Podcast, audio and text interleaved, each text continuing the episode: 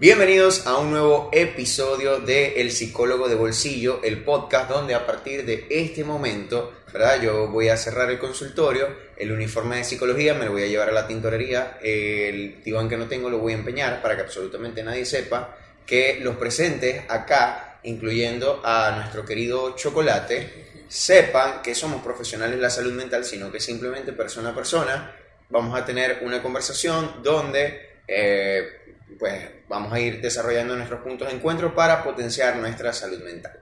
Yo soy en Instagram arroba psicólogo de bolsillo y hoy, en esta noche, mañana, tarde, en el momento en que estén viendo este video, tenemos una invitada muy especial, Sofía, bienvenida. Gracias. Sofía Montero, no, no solo colega, sino también una amiga desde hace muchos años de la universidad.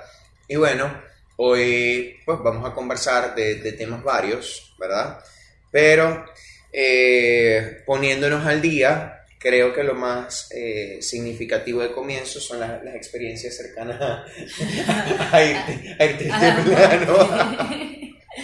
Ay, vamos a comenzar por eso. Claro, tú sabes, como para amenizar, pues. O sea, el chiste es que nosotros eh, básicamente vamos llegando de, de, un viaje a algún lugar paradisíaco de, de Venezuela. Entonces llega el último día todo chévere. Eh, vamos a comer unas empanadas, ¿verdad? Porque pues mi persona se comió empanadas de más el día anterior y dijo como yo voy a cumplir con el compromiso de, de, de, de resarcir los daños, de cubrir esa, fal esa falta. Y bueno, nos fuimos a comer empanadas. Lo cierto es que ya después de que vamos regresando y vamos caminando a la posada, pues Sofía empezó como, le empezó como a faltar el aire. Esa parte, ese, ese esa parte del cuento la puedes echar. La puedes contar tú. Bueno, estábamos camino a la posada, caminando, obviamente. Y estábamos no tan cerca, la verdad. O sea, no, estábamos. Como... Ponte que estábamos como. Yo creo que menos de un kilómetro. Sí, o sea, no era tan. Más o menos. Sí, sí, sí, fue una distancia. Y más larga. caminando, así como íbamos caminando, que era como paseando. Exacto, porque el, el plan era eso, o sea, sí. pasear y conocer el, el pueblo. Sí, tomar fotos. Entonces yo empiezo a toser, a toser, a toser, a toser. Y yo pensaba que era que tenía, no sé cómo. ¿Ves? Cuando si te atraviesa algo que, que empiezas a toser, pero después me empecé a dar cuenta Como que si no era no, eso. se te fue por el camino viejo. Exacto, después me empecé a dar cuenta que no era eso. E intenté hablar. Y, y bueno, lo primero que se me vino a la mente fue mi novio porque él es alérgico a, la, a, a los mariscos. Y yo dije, bueno, si a mí me dio alergia, capaz él está por allá y desmayado Y él se va a morir, pues. Entonces yo lo que decía era, ay,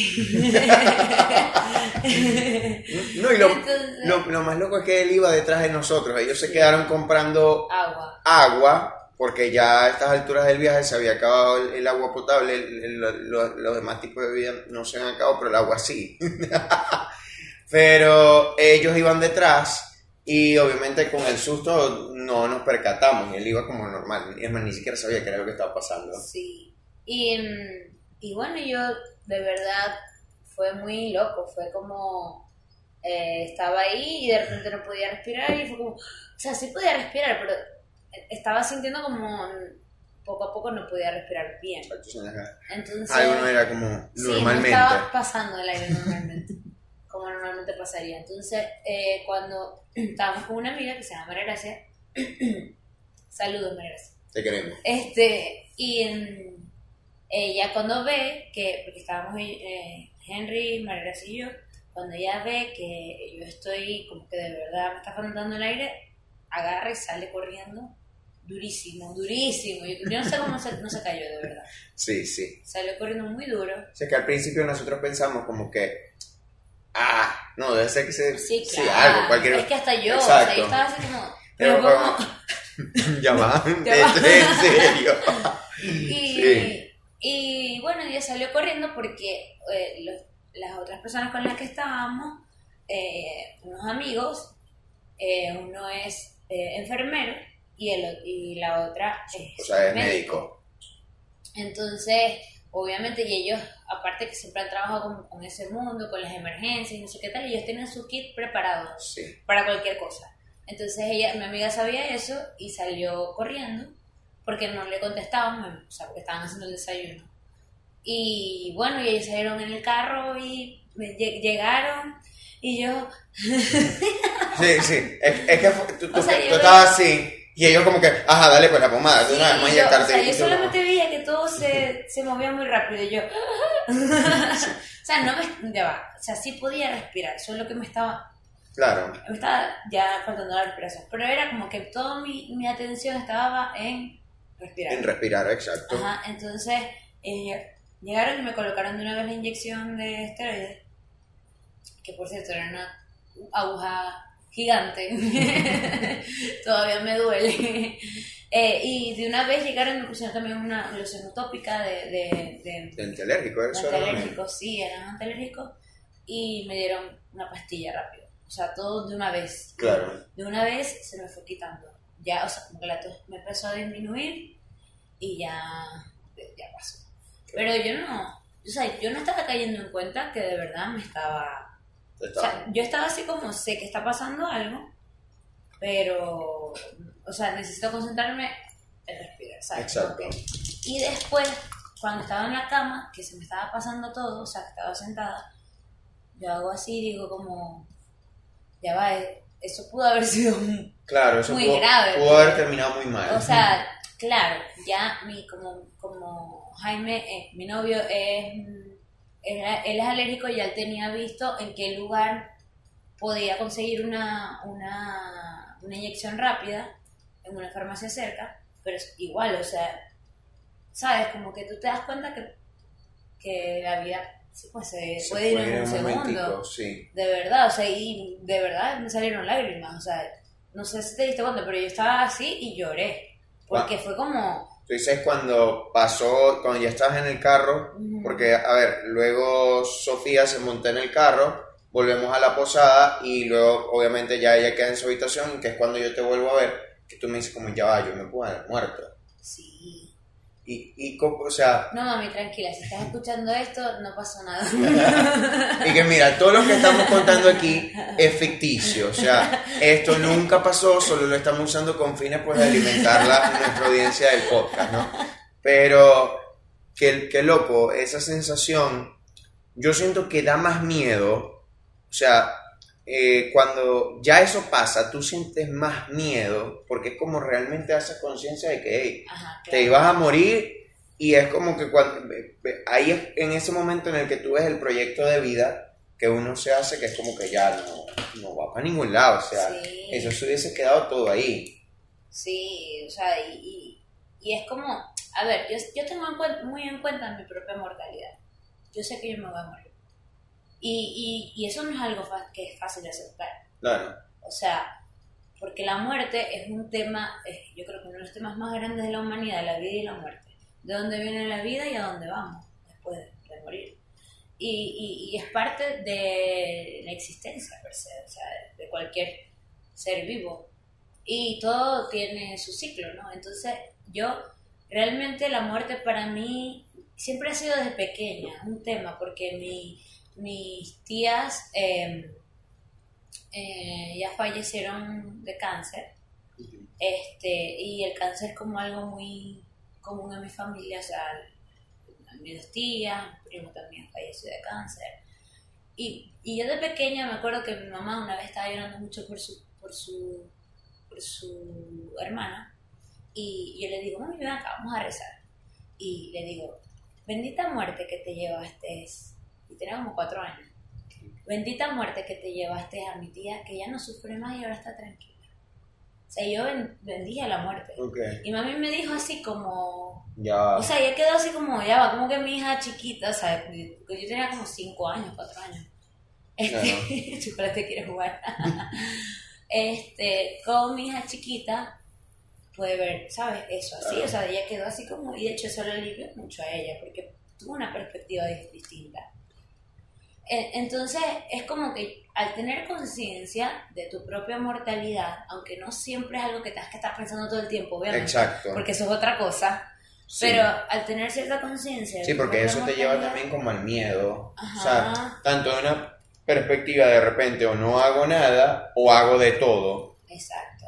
O sea, yo creo que también, bueno, eso es incluso algo que dice Lacan, ¿no? no, no me quiero meter mucho en eso, pero, o sea, de alguna manera también eh, eso es algo que te dice, mira, no tienes todo el tiempo del mundo. Exacto. ¿Sabes? Y, y es importante que hagas lo que tengas que hacer y que, y que, y que te experimentes lo que quieras experimentar.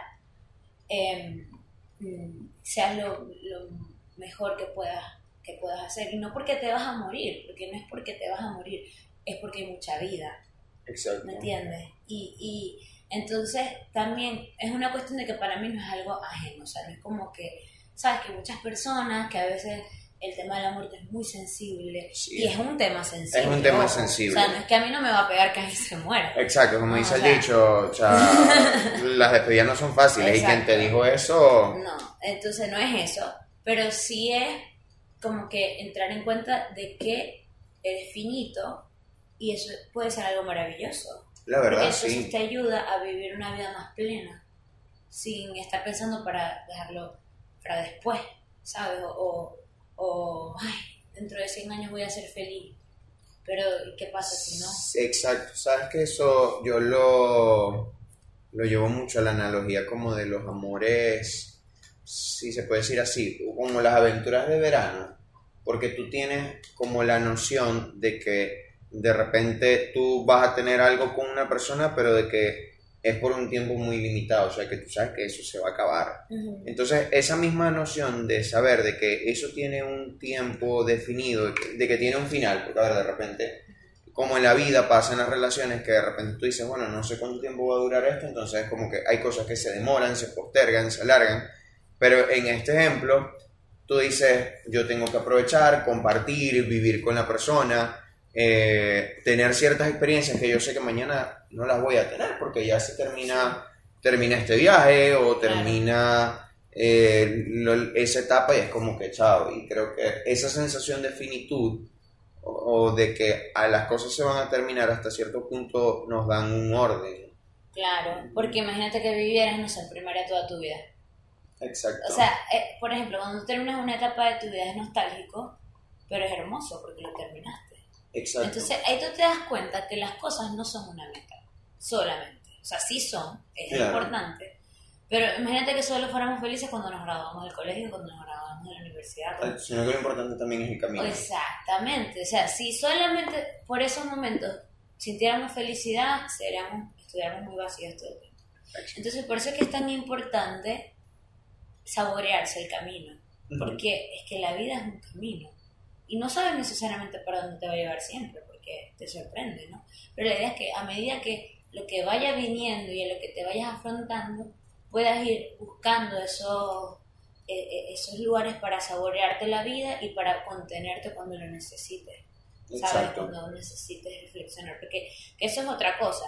Que, que ese pensamiento de que la vida se acaba tampoco te lleve a hacer cosas que sean por puro hedonismo. Sí, como- vamos a que por eso decía como que ni al punto de que te encierres en tu casa, como hablamos en el episodio de miedo a morir, que no hago nada, o sea, no me arriesgo físicamente, no tengo relaciones con, no sé, o sea, es como no hago nada, pero tampoco como el punto de, sabes, yo voy a hacer de todo y tampoco, y muy importante que a veces cuando yo llego a ese punto de voy a hacer esto porque me voy a morir, yo a veces incluso dejo de pensar en, por mí mismo y también de pensar en el bienestar de otras personas. Ah, exacto. Entonces es como que también es importante que eso se vea desde un lugar de bienestar. O sea, que se, que se vea desde un lugar de que te ayude a impulsarte, que te ayude a tener esperanza, incluso que te ayude a tener este, como que esa motivación para hacer algo, eh, pero también que te ayude a reflexionar, ¿no? O sea, que te, que te mantenga para Exacto. poder saborearte realmente. Claro, porque es como también esa el, el, el mal chiste que uno usa cuando, que siempre presea un gasto estúpido. Uno dice, ah, pero yo me voy a morir, o sea, como que, entonces después se fueron 100 dólares ahí, entonces al otro día uno se despierta como que, no me morí, tengo 100 dólares menos. Saludo. Yo creo que, o sea, eso también es, no sé, eso es como muy también de las personas que tenemos rasgos ansiosos. O sea, sí, ¿verdad? O sea, Sí, es como mm, pensamos tanto muchas veces que esos son como momentos de, alivio. Y, Sí. y por eso es que hay que tener cuidado. Eh, no de tener miedo, sino que de que puedas conseguir tus puntos medios. Mm, ¿Por qué? Yo los llamo los riesgos calculados. Ajá, exacto. O sea, porque tú sabes que te puedes gastar eso, pero ya sabes que no puedes hacerlo con 200, 300 más, ¿entiendes? Exacto. Entiendes que tienes un límite, que quedas corto, sabes que puedes manejarte hasta cierto Exacto. lugar. Este, y si no, bueno, hay que revisar. Este, pero, eh, pero sí, es como va mucho como desde ese lugar de buscar y de disfrutar el camino, ¿sabes? Es como, Exacto. como los payasos. Yo soy payasa. Este, em, ¿Y los payasos qué hacen? Un payaso es payaso en todas partes. Y, y no importa si estás en un hospital, no importa si estás en una guerra, no importa si estás en ningún lugar, es un payaso y le buscas el juego a la vida. Entonces, este, eh, porque lo que importa es darle el sentido de felicidad a lo que está ocurriendo, a desdramatizar lo que está ocurriendo. Entonces, este, a mí me encanta como que también ver las cosas desde ese lugar de, de, de humor y también de desdramatización para poder afrontar, Claro. ¿sabes? Lo que está ocurriendo. Porque todas estas mí también me da risa que casi no. a veces que tengo un humor bastante negro. Sí, no, no, no, es que, es que ya va, o sea, de- incluso de la experiencia nosotros estábamos como eh, en un plan de, ajá, sí, Sofía sí va a morir, o sea, o de, de- de esta persona que salió corriendo porque lo, ¿Y qué? lo- lo- Sí, sí, porque lo- eh, esta persona después me dice, ya, tocas correr una media maratón, porque tú no, no fuiste corriendo tú? Y yo como que, no sé, ¿tú quisiste entrenar? Y que ya, ahora te vas a inscribir tú. Yo creo que eso es muy venezolano también. Como Sí, sí, es como nuestra- que ya nuestro, después... nuestro humor al afrontar las cosas. No sé qué haríamos nosotros sin eso, David. Sí, yo creo que en, Sí. en parte fue una de las eh, fortalezas, del- yo creo que sí, una fortaleza de nuestro carácter, carácter sí. que nos ha ayudado en todos estos tiempos tan, tan Tan difíciles. difíciles, claro. Porque de alguna manera cuando tú... claro, hay que ver de dónde viene el humor, que es un humor positivo. Claro, Este, porque si es humillando a alguien o haciendo daño, sí, descalificando, sí, Este, pero sí es un humor que te ríes de tus propias cosas, pero que te ayuda a tener perspectiva con algo. Fíjate que muchas personas que tienen traumas significativos, pero ya hicieron conciencia de eso y se sienten tranquilos con eso, hacen muchos chistes. hacemos, Es como los judíos muchas veces, ¿no? Como, Exacto. Bueno, el holocausto y, y, y todos estos que se vuelven Sí, el, sí. el stand-up, o sea, como que lo utilizan también algunos, ¿no? Obviamente, pero... sí, claro, porque eso depende de que, qué Sí, tan sensible sea el claro, tema. está- que tan sensible sea para ti, pero fíjate que de alguna manera se transforma en, en algo que te ayuda a entenderlo, porque no quita la trascendencia. Exacto. O sea, el humor no hace que se quite la trascendencia ni la importancia. no lo minimiza, sino que simplemente lo transforma para, o sea, lo- vamos a decirlo así, lo para transforma en- manejarlo. No, en energía positiva de repente para que alguien pueda conectar con eso, pero incluso no desde el dolor, sino de una herramienta que te puede ayudar a crecer. O sea, es como a veces cuando uno, uno hace esos chistes de, de alguna desgracia amorosa, de algo que uno le pasó, Sí. que sí, que es como, chamo, no lo haga. O sea, Ah, y también con los chistes tú puedes ver muchas cosas que tienes que trabajar.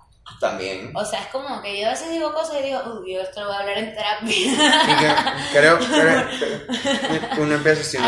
anótalo ahí, anótalo ahí. Exacto, sí, sí. O cuando haces un chiste con tu terapeuta, peor. ir que anotando. Sí, Este, pero, pero sí, porque es como si tomaras algo que es muy complejo y lo llevaras a algo simple. Entonces, como lo llevas a algo simple, te ayuda a asimilarlo. ¿Sabes? exacto. Te ayuda a, ah, bueno, entonces esto es esto. O sea, lo que estoy sintiendo es esto. O sea, también es una forma de, de lidiar con el trauma. de Exacto, es una forma de, de poder afrontar esos eventos complejos, ¿no? Sí, totalmente. Es como, no sé si has visto la película La vida es bella.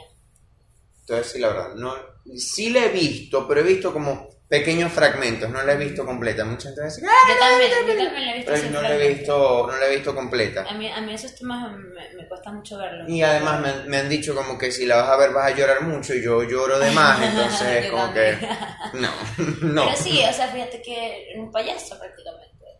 Claro, Y, y- y lo que hacía era tra- eh, transformar todo en... exacto, o sea, convirtió, tengo entendido que el protagonista básicamente convirtió la experiencia de su hijo eh, de un campo de concentración nazi en un juego de, de puntos, básicamente.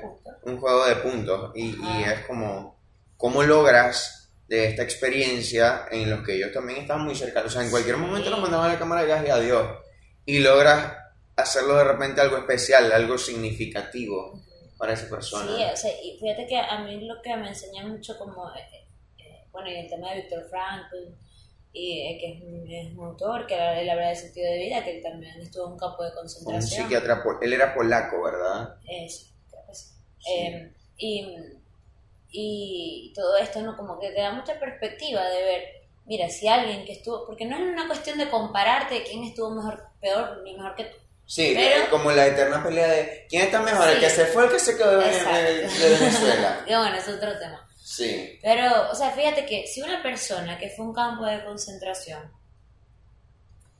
te, o sea, te enseña lo maravilloso que podemos ser, las formas que tenemos de afrontamiento, que no solamente tienen que ser, ¿sabes?, negativas, ni, sino que también pueden ser desde este lugar de fortaleza. Una persona que está en las peores condiciones humanas, que te dice, mira, todavía puedes conseguir belleza en la vida. O sea, una persona que cargaba cadáveres, que veía cadáveres, te dice, mira, tú puedes seguir viendo belleza en la vida, tú puedes seguir viendo sentido, tú puedes seguir este, divirtiéndote, tú puedes seguir, este, que es algo que decía también Víctor Frankl, que es que nadie te quita tu voluntad, exacto. ¿entiendes? O sea, no importa en el lugar donde estés. Y, y aunque sí, los factores externos son significativos y determinantes para muchas cosas, también hay fa- factores intrínsecos que siempre es importante tener contacto con ellos Claro. para no perder, sabes, como que la esperanza Sí, dentro de todo lo que pueda estar ocurriendo. Porque realmente hay factores que son muy significativos que siempre van a que pueden afectar a un sujeto, a una persona. ¿verdad? sabes que me hiciste acordar cuando estaba en el, en el apagón nacional, eh, para quienes nos, nos escuchan y nos ven que no son de Venezuela, en marzo del 2019 hubo un evento en Venezuela que nos quedamos básicamente entre 5 y 7 días sin servicio eléctrico continuo y eso dio paso a otros apagones también, pero este fue el primero. Y recuerdo que nosotros en la casa estaban, estaban mis papás, estaba mi hermana, mi cuñado y, y- y mis sobrinas. Y ajá, obviamente uno estaba como molesto básicamente porque es como ajá, o sea, un país que lo ha tenido todo para quedar sin electricidad, de que toda la comida que tú tenías en proteínas se te estaba pudriendo, de que tenías que hacerla de una vez, de que no podías comprar nada, la, el- ah, tenías agua pero estaba caliente. Y había mucha gente que, por ejemplo, se hacía, diálisis y no se podía hacer las diálisis. Exacto, la gente. O sea, cosas Sí, fuertes. cosas Sí. Y yo recuerdo que en ese momento yo toco el cuatro venezolano, un instrumento musical, y empezamos a cantar Querida de Juan Gabriel. Y tú sabes que hay una parte que dice, eh, Dime cuándo tú...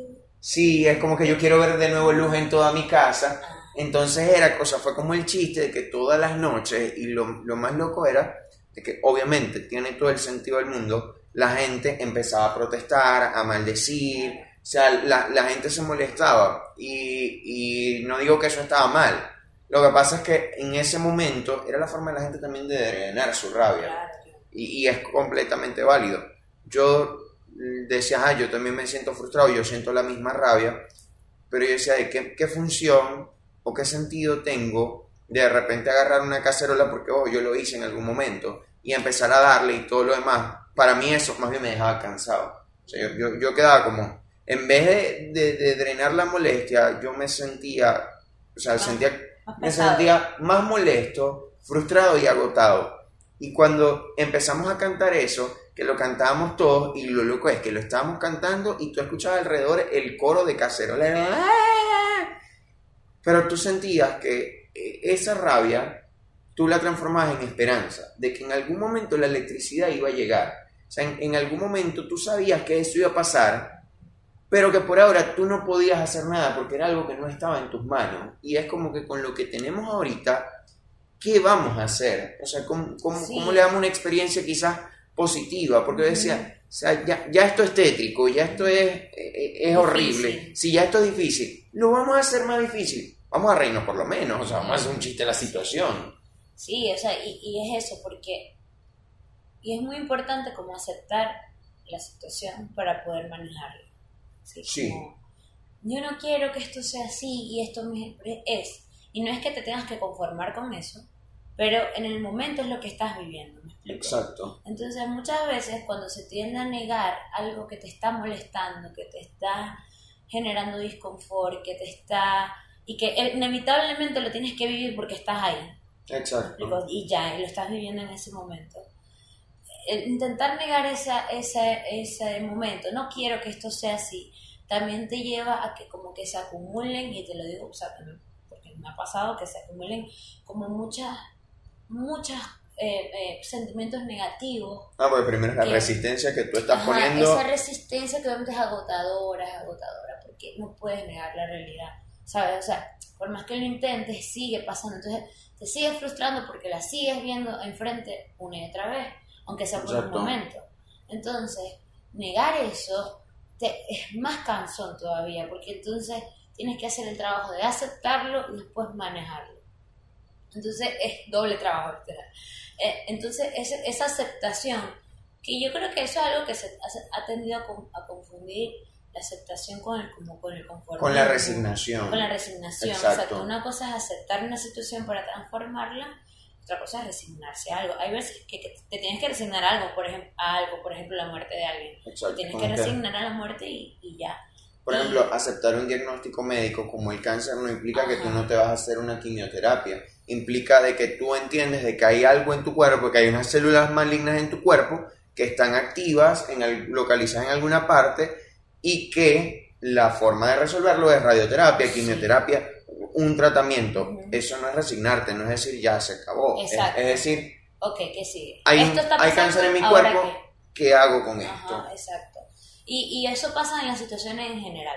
O sea, con los jefes, con los compañeros, con el país, con amigos, con cosas que te ocurran, o sea, eh, con, con, el amor, o sea, con tantas cosas que de verdad, sea lo que sea que esté ocurriendo, es importante intentar ser lo más objetivo posible frente a esa situación, en el sentido de, ok, ¿qué es lo que realmente está ocurriendo? ¿Entiendes? Y qué, cómo me siento yo con eso y qué puedo hacer en función a eso. Porque cuando de verdad se acepta algo, te puedes permitir sentir las cosas negativas, pero también las cosas positivas que te ayudan a manejarlo. Es como a transitar. Sí. A transitar o, doblarse, doblarse como el bambú. ¿Sabes? Que se dobla pero no se parte. Exacto. Este. Como, eh, como nos pasó a la mayoría en la pandemia. ¿Sabes? Que a mí me pasaba que decían, no, son 40 días ya, listo. Ay, pues llegaron los 40 días y dijeron, no, entonces indefinido, ah, ¿qué vas a hacer con eso? Y yo estaba así como, ajá, pero yo tenía mis planes y uno era como que, pero ya va, nosotros tenemos que volver a la normalidad. Y el mundo te decía, papi, no, no, no, papi, no, mira. Tienes, tienes, que resolver y esto es así ahora. Exacto, y ahí fue como que uno empezó, ok, ya no podemos estar, por ejemplo, los psicólogos no podemos dar por ejemplo, en, en, en, nuestra universidad no era muy bien visto el tema de, la, de las consultas online. Yo no sé si tú te acuerdas de eso. o sea, era como que... Ah, no, O sea, sí, era, sí, era como que no era, no era por ese tema de que, antes no, no estaba tan globalizado. sí, me acuerdo que era más como que, bueno, es preferible, es mejor. Por el tema del contacto físico, pero no. Pero ya, o sea, es que, que el mundo tiene a que, a que evolucione, o sea, como Jorge te encaramos. Exacto. Teníamos a Kobe. O sea, exacto. No era Brian, teníamos a alguien. Malchiste. Yo sé que estamos hablando de chiste, pero esto está, fuerte. Sí, sí, sí, sí. Este. Eh, este. ¿Y qué? pero, eh, pero sí, o sea, fíjate que cuando ya la gente aceptó que el COVID se iba a quedar, fue como, ajá. Ya, ya, se va a quedar. Foro chat, cursitos online. Ya, chat, cursos online. Fíjate cómo, la, cómo las empresas se adaptaron. Muchísimas, claro. muchísimas cerraron y es muy lamentable, pero también muchas se adaptaron también a la, y muchas surgieron, o sea, mm, surgieron no, y nos dio oportunidades. De, fíjate cómo ahora las empresas, eh, hay muchas que se dieron cuenta de que los esquemas de trabajo que tenían de repente de 8 a 4 presencial, completo, los eh, cinco días a la semana, no era necesario, de que de repente podían adoptar por una modalidad híbrida, de trabajar cuatro días a la semana, de brindar más espacios de descanso, darle más autonomía. O sea, cuando tú te das el permiso de aceptar que las cosas están cambiando, que tienes una situación diferente. Y que obviamente hay cosas malas, pero también hay cosas buenas. Claro, O sea, porque esas cosas malas es importante atenderlas, darle el espacio y, y hacer algo con respecto a eso. Pero también es con esto que tengo, ¿cómo puedo también transformarlo en algo más? Porque esa es la cuestión, Exacto. que se transforme, no que permanezca, porque fíjate que todas las empresas, toda- to- todas las personas que han significado cambio significan transformación, significan adaptación. Y nosotros como seres humanos nos tenemos que adaptar. Vivimos una constante Ajá, evolución. vivimos siempre en una constante evolución y la resistencia a esa adaptación te descarta. Claro. O sea, te, te- o sea, te, te tumba. Y es como un roble, el roble es muy fuerte, pero a veces un bambú puede resistir más, o sea, a unos vientos de no sé cuánto kilómetros, qué sé yo, o sea, Exacto. eso no es así, pero aquí ya, aquí yo... O como las palmeras, que las, las, Ajá, que se las doblan. pobres palmeras de Florida que estaban así con el huracán y, Ajá. y- y se mantienen. Se mantienen, exacto, Se porque tienen esa capacidad que después van a volver, o sea, sabes como que después vuelven, se doblegan por un momento, pero después vuelven. Eh, y es porque acepta, o sea, se acepta el entorno, se acepta Exacto. lo que se está viviendo. Y eso no es fácil, o sea, a veces no es fácil. Caer en cuenta, por ejemplo, hiciste algo malo, que te equivocaste, que pudiste haber tomado una mejor decisión, que está pasando una situación que no quieres que pase, que alguien cercano murió, que, Que te quedas sin que trabajo. te quedaste sin trabajo, que te pasó algo a nivel amoroso, que te divorciaste después de 20 años, que te pegaron cacho. O sea, tantas cosas que pueden ocurrir Sí. en la vida, este, tantas, que, que viviste algo traumático. Y, y, y aceptarlo no es decir, estoy de acuerdo con esto y, ¿sabes? Y como que... Bueno, ajá, pasó, O, pues, o sea, como- para o decir, o por el contrario, me pasó esto, ¿sabes? Como- Sí, como no ubicarte en el rol de la víctima, Ajá, pues. exacto, tampoco. Si no es, ok, esto está ocurriendo, cómo me estoy sintiendo, ¿Qué hay de mí en esta situación? hacer, exacto, qué puedo manejar, me doy un momento para entender lo que está ocurriendo, para as- asimilarlo, busco con qué me puedo apoyar, a dónde puedo ir. Porque fíjate que muchas veces cuando nos quedamos, que es una cuestión, que nuestro pensamiento en general a veces puede ser extremo. Entonces se puede ir o a lo negativo, o sea, todo malo, malo, malo, malo, o eh, tampoco a lo extremo positivo, porque es que eso tampoco Claro, es, porque ¿no? te lleva a negar un montón de situaciones que pueden ser de riesgo. Exactamente, entonces no, tampoco. Entonces la cuestión es que tú con esas cosas negativas, ok, ¿cómo puedo tener espacio para eso en mi vida, para asimilarlo? Pero también con todas estas cosas positivas, ¿cómo puedo construir? Exacto. Porque es que eso es lo que tienes. Lo que no tienes es aceptarlo. Y lo que tienes Así es utilizarlo, o sea, es llevarlo a que sea algo significativo y a llevarlo a tu vida hacia allá. Sí, es como ir cerrando, cerrando el compás, eh, eh, que es, ok, no puedo abarcarlo todo, no puedo Ajá. resolver todo lo que tengo en mi vida.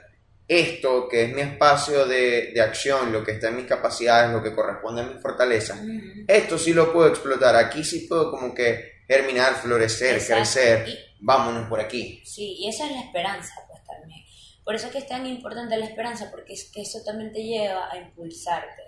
Eh, es, es algo también que, que te da un sentido, que eso, no se habla mucho Exacto. Parker.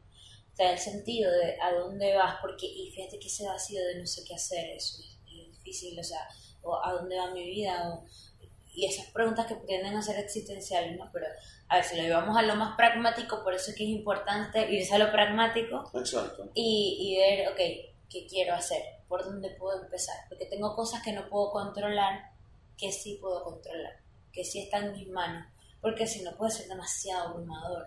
Bueno, dependiendo, hay personas que le pasan muchas cosas al mismo tiempo. Sí, hay gente que es como ¿Sabes? pareciera que todas las Que desgracias se le les juntaron. falleció, alguien cercano y lo dejaron sin trabajo y no sé qué tal, o sea, tantas cosas que por eso es que yo, y eso estaba hablando como de estos días eh, eh, con una amiga, que yo, claro, no puedo estar irritable, ¿no? pero yo eh, en general trato de no tomarme personal que alguien me haya tratado mal en la calle o me haya hablado feo o algo así, porque es que yo no sé lo que está pasando esa persona. Esa persona pudo no haber comido ese día o pudo, ¿sabes? No haber pasado algo a nivel personal o tener una persona enferma en su casa y no tenga cómo llevarle los medicamentos o tantas cosas, o simplemente Exacto. ese día estaba muy estresado. Entonces... No era su día. Ajá, por eso es que uno también es importante tener esa compasión en el, desde un buen lugar, tanto con uno mismo, porque la autocompasión y la compasión no es lo mismo que la victimización. ¿sí? Claro. Tú con la autocompasión es como cuando tú le dices a un amigo, te quiero mucho, te entiendo, estoy aquí para ti. O sea, y tú es algo que te mueve. Claro, es una posición en la que tú empatizas sin vulnerar a la otra persona y... y- Y haces algo funcional. Exacto. No solamente dices lo entiendo, sino que, ok, lo entiendo y ¿qué hago? Claro, y te estoy brindando un apoyo emocional y de repente si me das el permiso de, te brindo también otra herramienta Exacto. que esté también al alcance de mis posibilidades. Exacto, entonces e- esa autocompasión es muy importante porque tendemos a hablarnos muy duro o muy fuerte. Sí. Este, o sea, a mí me pasa mucho eso y sé que a muchas personas les pasa eso también. Que es como, tienes que hacer esto, también como con muchos estilos de crianza, ¿no? Tienes que hacer esto. Sí, el tengo de ego que es como bien... O los debeísmo, tantas cosas que... mm, Por eso es que es tan importante recordarnos que somos seres humanos. Sí, no, y, y también recordarnos, eh, eh, volviendo al tema de la finitud de la vida, Ajá, recordarnos que hay cosas que a veces no hay que tomárselas tan, tan a pecho, ajá, uff, total. tan a pecho o tan, o tan personales, porque es como, mira, o sea, va a llegar un día en el que esto va, va a dejar de ser. Y que si tú rebuscas en una situación, vas a conseguir miles de, miles de opciones que pudieron... Lo que pudiste haber dicho, lo que pudo haber pasado, lo que... O sea, eso, Exacto. eso se puede como rumiar en ese pensamiento una y otra vez. Sí, tú le puedes dar vuelta y decir, lo pudo haber hecho de diferentes maneras, pero ya ocurrió, exacto. No, y eres un ser humano, te tienes que permitir equivocarte. O sea, a ver, yo quisiera nunca equivocarme, obviamente, pero yo veo en retrospectiva mi vida, mi, mi corta vida, y la mayoría de los aprendizajes más enriquecedores son porque me equivoqué. O sea, son porque fallé en algo y precisamente esa experiencia con el error es la que a ti te dice que de eso también tiene demasiado que ver el, deporte, que el, deporte es como este espacio donde quizás en, un entrenamiento tú te equivocas, te equivocas, te equivocas y a través de ese constante, ensayo y error te das cuenta de esto es algo que definitivamente no va a ser mi fuerte y esto sí es una, un potencial talento, vamos a explotarlo. Entonces es como darnos ese permiso como seres humanos de entender de que no, no vamos a ser perfectos nunca, de repente podemos mantener un buen, eh, un buen ranking, sí, un buen nivel, una consistencia, Claro que es importante. claro, por supuesto, o sea, no, es- no estamos hablando de que abraza la mediocridad, Exacto. no, sino que haz las cosas, es como los cuatro acuerdos, haz las cosas, da el máximo, pero entiende que a veces el máximo, cuando estás cansado, no es igual dar el máximo cuando estás en el pleno uso de, de tu energía, o sea, no, no, para nada que es lo mismo. Sí, y que vas a haber veces que tú lo vas a dar todo y todo tiene un plan y no se ve. Y van a haber veces que no vas a planificar mucho y se te va a dar.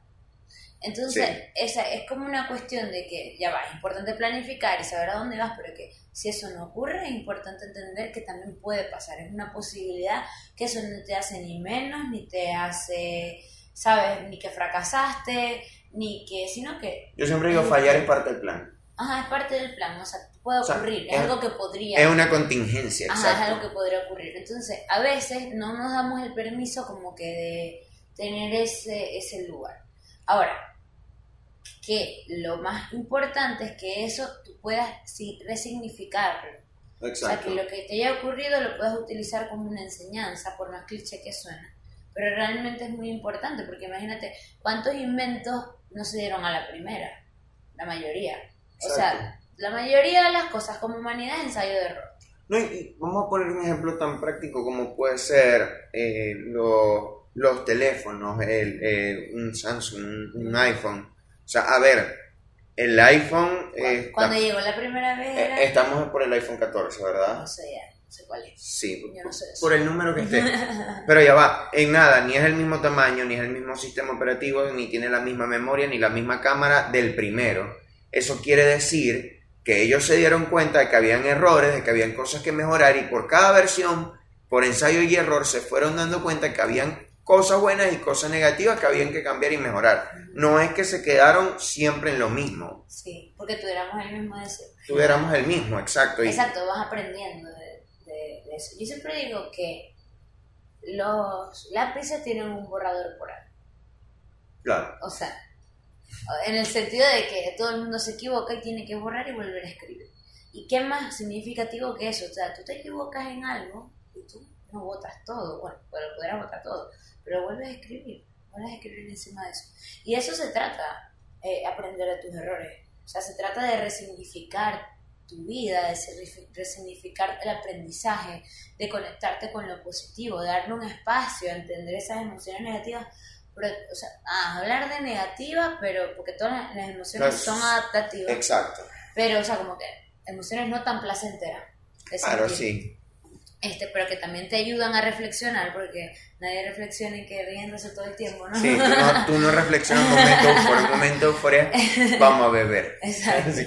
Exacto. Entonces, este, dándote tu, tu espacio, pues ese resignificar, ese escribir eh, de nuevo lo que tú quieres que sea tu vida. Porque si te pones a ver, todos somos los protagonistas de nuestra propia vida y vamos narrando nuestra historia. Sí. Y con la manera incluso en la que tú le cuentas a los demás quién eres, o en la que tú eches tus cuentos, tú defines mucho quién eres tú en, Ahí tu está, historia. ahí está presentando, exacto. Ajá. Ahí está dando el Tú tráiler. estás dando, o sea, tu historia y tú eres el protagonista. Entonces, dependiendo de cómo tú vayas narrando tu vida, esa vida va dando ese significado. ¿Entiendes? Si tú eres una persona que siempre está sufriendo, que todo le pasa mal, o- y, y nunca va a tener un- una pareja que lo ame, no sé qué tal. O sea, ¿a dónde va a ir ese- esa historia? Esa No, no, no, y que además, fíjate, si yo de repente elaboro esa narrativa, nadie se va a acercar en plan de, Ajá. de tener quizás una, una relación sana, no es lo que yo Ajá. estoy bus- no es lo que se me va a aparecer en el camino. Sa- ¿Sabes qué? Eh, yo atiendo a hacer esa pregunta como terapia a veces, ¿no? Como, si eso fuera una película, ¿cómo, cómo- a dónde sientes que iría el personaje después? Si sigue pensando de esa forma. Exacto. Y fíjate que eso te da como mucha perspectiva, porque es una pregunta que yo también me he hecho, porque te ayuda a decir, ok, tú sabes, cuando tú estás viendo una película, ¿qué le estamos diciendo a las personas en la película? No lo hagáis no porque lo hagas, no no, lo te hagáis. metas por allá, no sé qué tal, no te metas, no hagas esto. Eh, habla porque no se habla, no se habla. Sí, como el Titanic. No ¿no? son de las películas. Púntalo en la Púntalo en la tabla, tabla, Dios. sí cabía, cabía nudo. Sí cabía nudo, por cierto.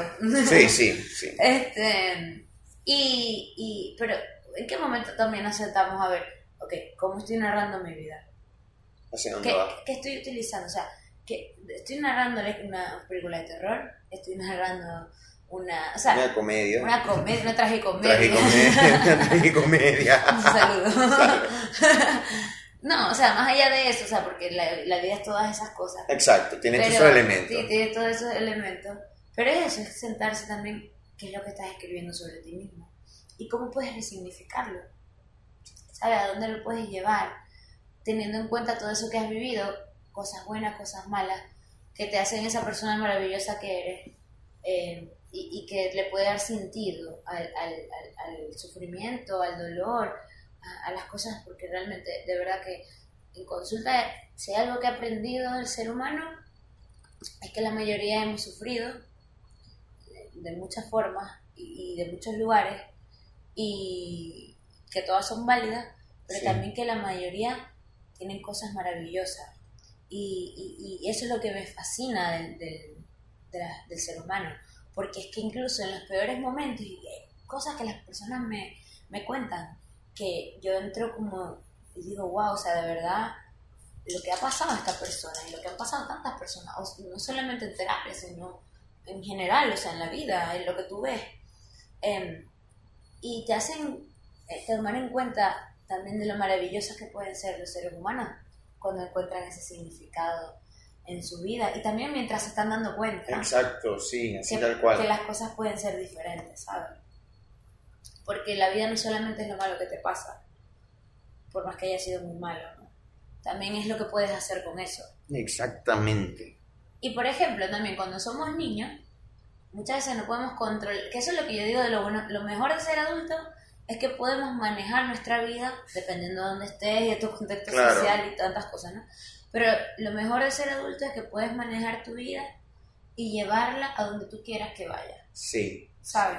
Quizás alguien nos está escuchando y dice, eso no me gusta. Eso no me gusta. Que no- ¿Qué Pero, fíjate que a chocolate sí le gusta. ¿A ti te gusta Choco? Ah, Este, pero fíjate que, que eso hasta cierto punto, cuando tú te empiezas a dar cuenta, es como tú te montas en un carro y no sabes manejar y te da miedo.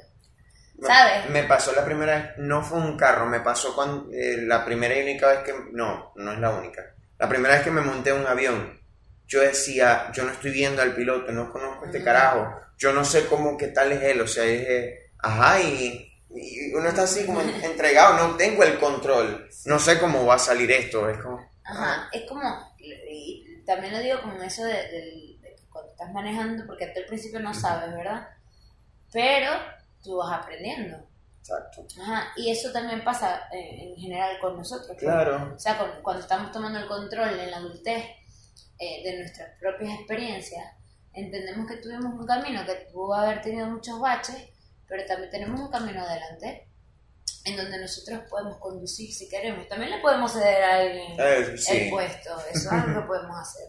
claro, Pero ¿a dónde va a ir? ¿no? Entonces, cuando tomamos ese volante y aprendemos, no tienes que saber, esa es la cuestión, no es que tienes Exacto. que saber ya qué hacer con claro, es que poco a poco tú vas Ajá, aprendiendo, tú vas aprendiendo. tú vas tú aprendiendo. Vas agarrando el volante, entonces el retrovisor y vas viendo los De cambios. repente te montáis en la acera, Ajá, de repente montas en la serie y te chocaste un poquito, ¿no? sí, Pero, pero vuel- o mucho, pero vuelves al camino.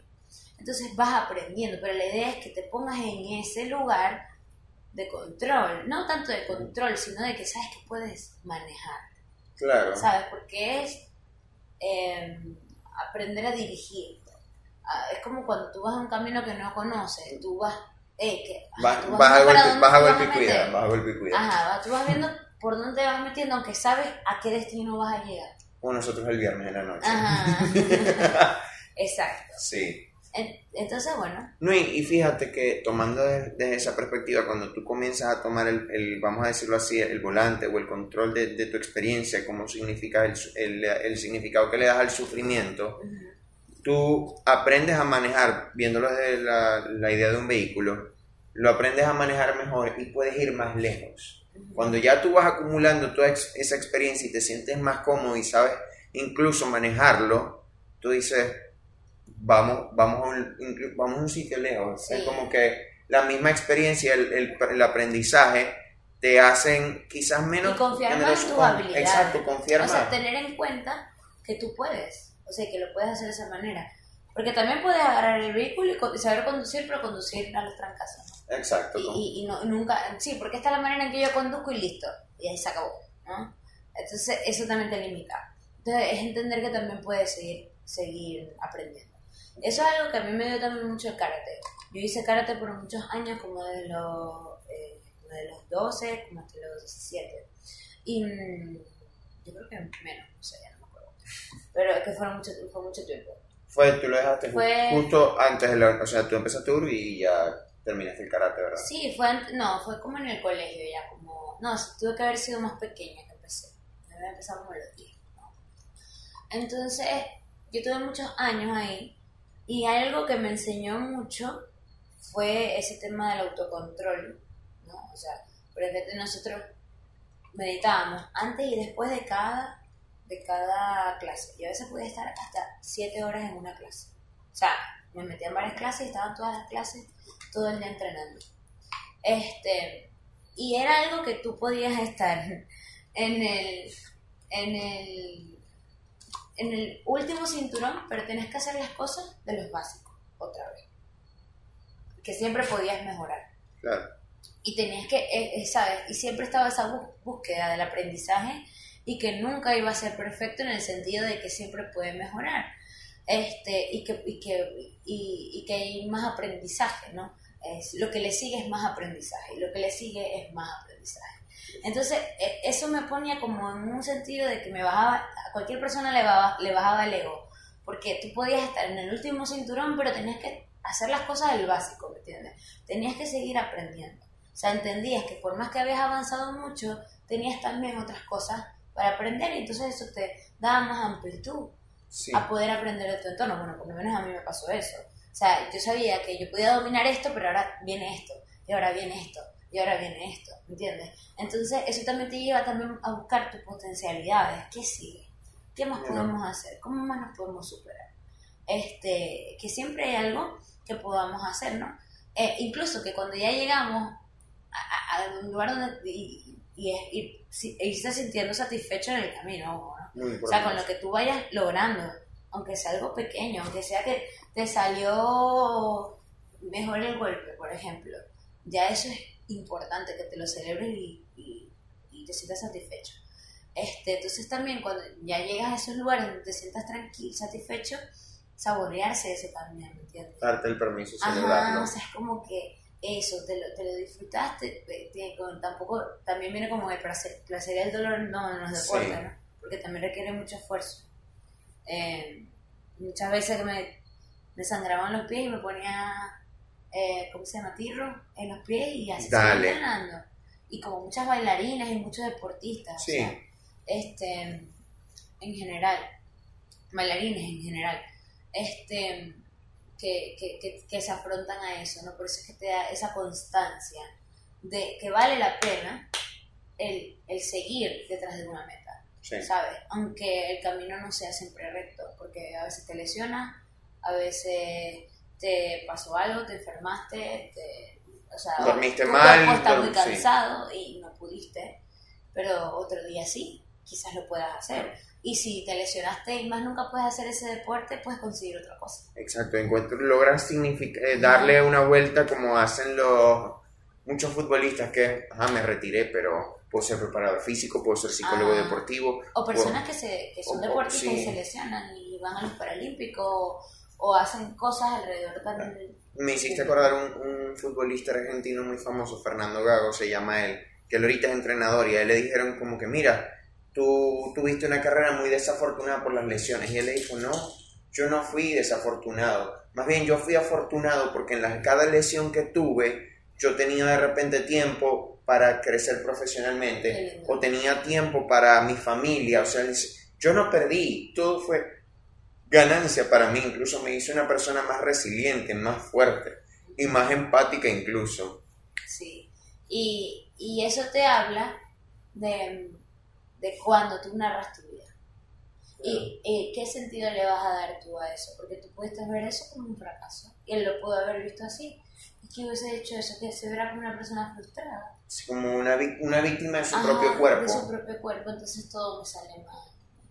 Y obviamente me imagino que se siente frustrado, pero fíjate que ese sentimiento, esa, esa emoción pasajera no determinó quién era él. ¿Me explico? Sino Sí. que lo ayudó a fortalecerse. Y, y, y a eso es lo que va.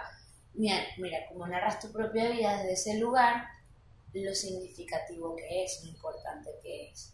Porque la gente piensa que como que el éxito o es como que cuando tienes mucho dinero, no sé, está como algo muy, estereotip- muy Sí. estereotipado, que sí puede significar eso, pero también tiene que ver mucho con cómo tú, qué es lo que para ti es, qué es lo que es eso para ti, y cómo tú los, lo, lo signifiques, ¿me explico, cómo tú lo, lo percibas, porque hay personas que logran muchas cosas y no se sienten satisfechos, y nunca hay satisfacción, y nunca hay una verdadera plenitud. Claro, también hay tema de salud mental y cosas Sí, de repente hay una, depresión crónica Claro. ahí. Este, pero también, ¿sabes? Hay momentos que no se le da el lugar de ella, pero es que vamos a saborear, saborear Sí. esto.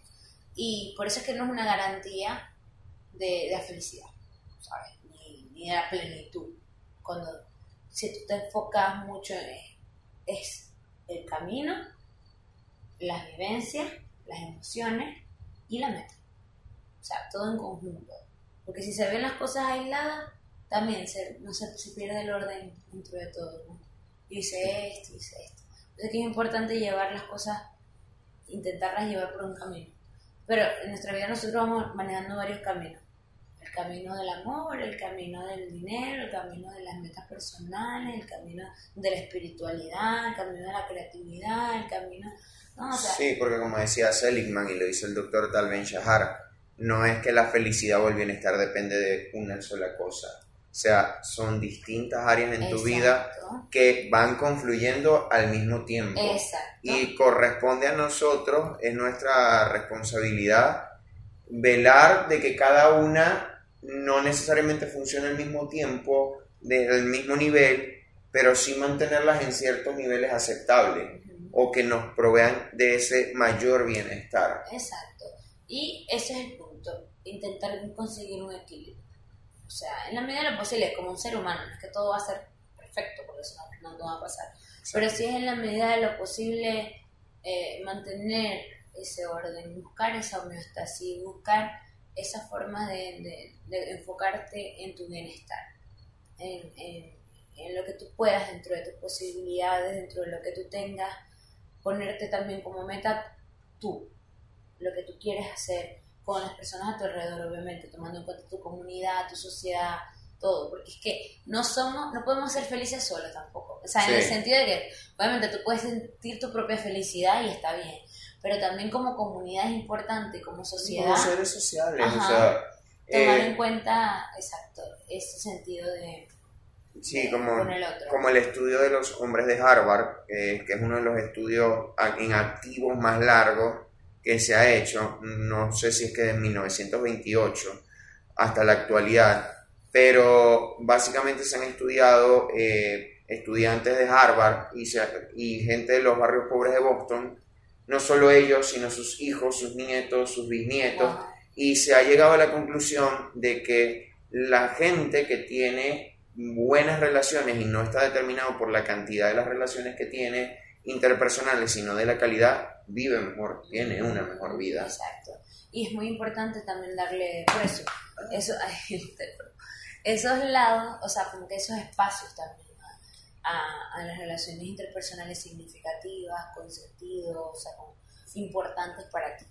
Eh, todo va sumando y, y fíjate que como sociedad cuando empecemos a hacer y cuando somos considerados con el otro, cuando somos empáticos, cuando somos compasivos, cuando somos cuando tomamos en consideración a la otra persona, crecemos también como comunidad. Y sea lo que sea, como especie necesitamos vivir en comunidades. Chocolate Exacto. está aquí. Necesitamos vivir en comunidades este, con ese sentido de, de, de pertenencia. ¿Qué le pasa? Ya va. Ya, tenemos, Choco. tenemos aquí una, una falla técnica. Choco piensa que la almohada es, es uno de sus peluches. Sí, ya, ya no pasa nada. listo. Eh, No pasa nada, estamos, estamos en vivo. todo bien, todo excelente. Ven. bueno, Henry. Este, sabes que aquí conectando con las cosas que, estás diciendo, me recordaste una escena del que tuve el sábado eh, en, la, en la playa. Fue muy significativo, la verdad, hablando, conectando desde de la vida, de la esperanza, de todas esas cosas. ¿Verdad, Choco? Bueno, ajá, ven, dale, pues anda. El, el sábado, bueno, para, para quienes quizás me, me siguen en las redes, los que ya han visto un poco mi contenido, yo siempre he sido muy pro en lo personal de, de la idea de quedarme en Venezuela. Eh, eso me ha llevado incluso a conversaciones incómodas en algunas, en algunas relaciones interpersonales. Porque, bueno, es, es un tema. Acá significa, es como es- esta cuestión de te vas, te quedas, de que hubo un tiempo, sobre todo 2017, que era la época de, las de las protestas, de la crisis de los servicios, en la que y con mucha base la gente decía en Venezuela no hay futuro y todos los jóvenes deben irse para poder tener calidad de vida, porque era como que no, no se puede, no se podía vivir. Pero al menos en lo personal, yo siempre es como que, a ver, eh, me siento cómodo aquí, esta es mi casa, este es mi país, quiero quedarme, creo que si he logrado sortear todas estas adversidades, puedo sortear otras más relacionadas a mi carrera o con el crecer profesional y personalmente, ¿no? Entonces, cuando eh, este viaje fue a la playa, recuerdo que en la, nosotros nos fuimos casi a las 7, 8 de la noche de, de la playa, yo recuerdo que veo el atardecer y yo tenía la, eh, aquí en, en, el espacio de confesión, yo tenía muchísimo rato sin viajar. Yo me encuentro con la escena de ver la playa, de, ver el atardecer, eh, de que las playas venezolanas son hermosas. Y yo, yo conecté con todo eso. O sea, fue como que esa esperanza, tú dices, todo lo que pasó antes tuvo un sentido. O sea, de repente el tema de tú decir, el, el, el, a ver, los malos ratos que pudiste haber vivido, las incomodidades, el decidir pasar por, cierta, por ciertos retos en función de quedarte, en función a la decisión que tú tomaste, porque tienes una esperanza en eso, valió la pena al punto de que todo tu trabajo te llevó hasta eso. Y es como también un recordatorio de esto es apenas una pequeña etapa del camino y puedes seguir, o sea, puedes seguir yendo hacia eso que es tu sentido de vida, que al menos en cierta parte Venezuela es como algo que está muy conectado conmigo y es como amo este país y amo, amo compartir con gente que quiero, con gente que se ha ido, que regresa y para mí, para mí eso, yo he hecho, unas lagrimitas ahí, he hecho, he hecho el loco. Yo, yo ahí solito en la orilla. Y fue, fue muy bonito. Y Eso también es saber contemplar la belleza. Sí, sí, es una, una de las fortalezas del carácter también. Y fue como, ¿sabes? Ha valido, ha valido la pena el camino. Incluso tú dices, el sufrimiento tiene sentido en ese momento que tú logras contemplar esa belleza, que no es solo la belleza física, el paisaje, sino la belleza de lo trascendente, de lo emocional, de, de, de todo el camino. Qué lindo. Sí, exactamente es eso. Y esa es la idea, que con lo que sea que tú estés viviendo, que con las decisiones que estés tomando, que con lo que esté ocurriendo en tu vida puedas conseguir esa, esa, esa realización y, ese, y ese significado, ese sentido. Y eso es lo que le deseamos a todos, ¿no? Como que, en, que en su camino se pierdan pero se encuentren. Y se den permiso de equivocarse, pero también de controlar su de, o, de manejar. De encontrar las herramientas también para poder lidiar con él. Y de entender que no todo es lo malo que te pasa, realmente las cosas pueden ser distintas. Y eso es muy importante. John lo decía, creo, que yo no, yo no soy lo que me sucede, sino lo que elijo o lo que construyo a través de eso. Exactamente. Entonces, somos también lo que decidimos eh, ser hasta cierto punto, ¿no? sí, sí, obviamente hay factores. Todos sabemos que, que, siempre hay factores. hay factores externos, sí. Pero dentro de lo que tengas es importante quedarse con lo que puedas manejar, con lo que te llene, con esa búsqueda de la belleza, con tu propia voluntad y con lo que te genera realmente bienestar y satisfacción.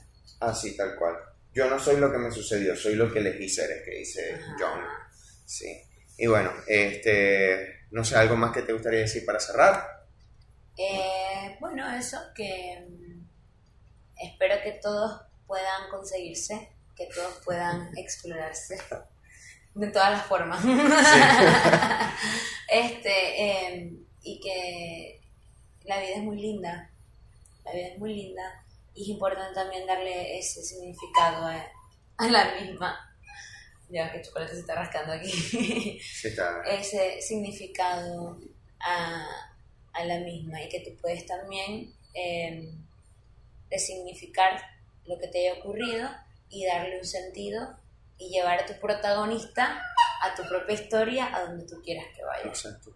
Y que algo muy importante, creo que es lo que yo también les diría para cerrar, es que, a ver, eso también se logra por experiencia, pero también se alcanza, se visibiliza, se trabaja es a través de la terapia. Nuestra invitación es vayan, vayan a terapia, o sea, es como la salud mental también es muy importante. Muy importante. Y esa autorreflexión tiene que ver mucho con eso. Sí. como, como en lo que hablamos de la aceptación. Hay cosas que no entendemos que realmente nos están afectando ahora. Y son de allá y entonces. Y son de aquel momento. Y es por eso que es tan importante o son de este momento, pero no lo queremos aceptar.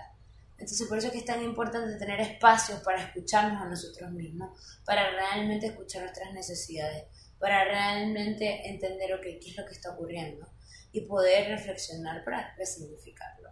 Este, porque sí, hacemos lo mismo intentando buscar un, resultado diferente, pues hay que ver qué, sí, está, está qué, qué tanto así. Sí, Y la terapia te puede proveer exacto. ese espacio de reflexión. Y obviamente este es nuestro momento de publicidad, que por cierto no lo hice al inicio del episodio, eh, con psicólogo de bolsillo, ojo, y no solo psicólogo de bolsillo en este episodio, sino también con el espacio de bienestar psicológico, ¿verdad? Sí. Ambos en el corazón de la ciudad de Maracaibo, psicólogo de bolsillo en el Centro Comercial Salto Ángel, detrás de Plaza de la República, y espacio de bienestar psicológico en el Centro Comercial Montielco, en la eh, calle 72 con, sí, calle, ah, calle 72 con avenida 22 5 de julio. Bueno, allí arroba psicólogo bolsillo en Instagram y el Instagram es eb psicológico. Psicológico. Psicológico. Sí, ok. Entonces, eh, bueno, por allí pueden ver parte del trabajo de, de Sofía y su proyecto en conjunto. Y bueno, ya, sab- ya, ya ustedes conocen mi trabajo. Si no lo conocen, pues suscríbanse al canal y síganme, chicos. No sí, sean- que sigan. bye, bye, así. Pero, Nada, ponerlo como lo, Sí, lo que sí. se pone en, en YouTube. Suscríbete, Sí, suscríbete, que sí, sí, que, que- suscríbete. que da- mira, Dale da- like dale a la aquí, aquí dale abajo, aquí, aquí aquí abajo, abajo. aquí. O sea, bueno, ya, Sofi, muchas gracias, te quiero un montón. también. No, bueno, pues entonces, ve, y. Choco también, ve, Choco también. Ah. Quiere abrazo, ¿eh? También te queremos, Choco, pero déjame terminar el episodio, ya va. Entonces, bueno, lo logramos. Luego de mucho tiempo que estábamos planificando este episodio, se logró. Y bueno, nos vemos y nos escuchamos en una próxima entrega de El Psicólogo de Bolsillo. Chao. Chao.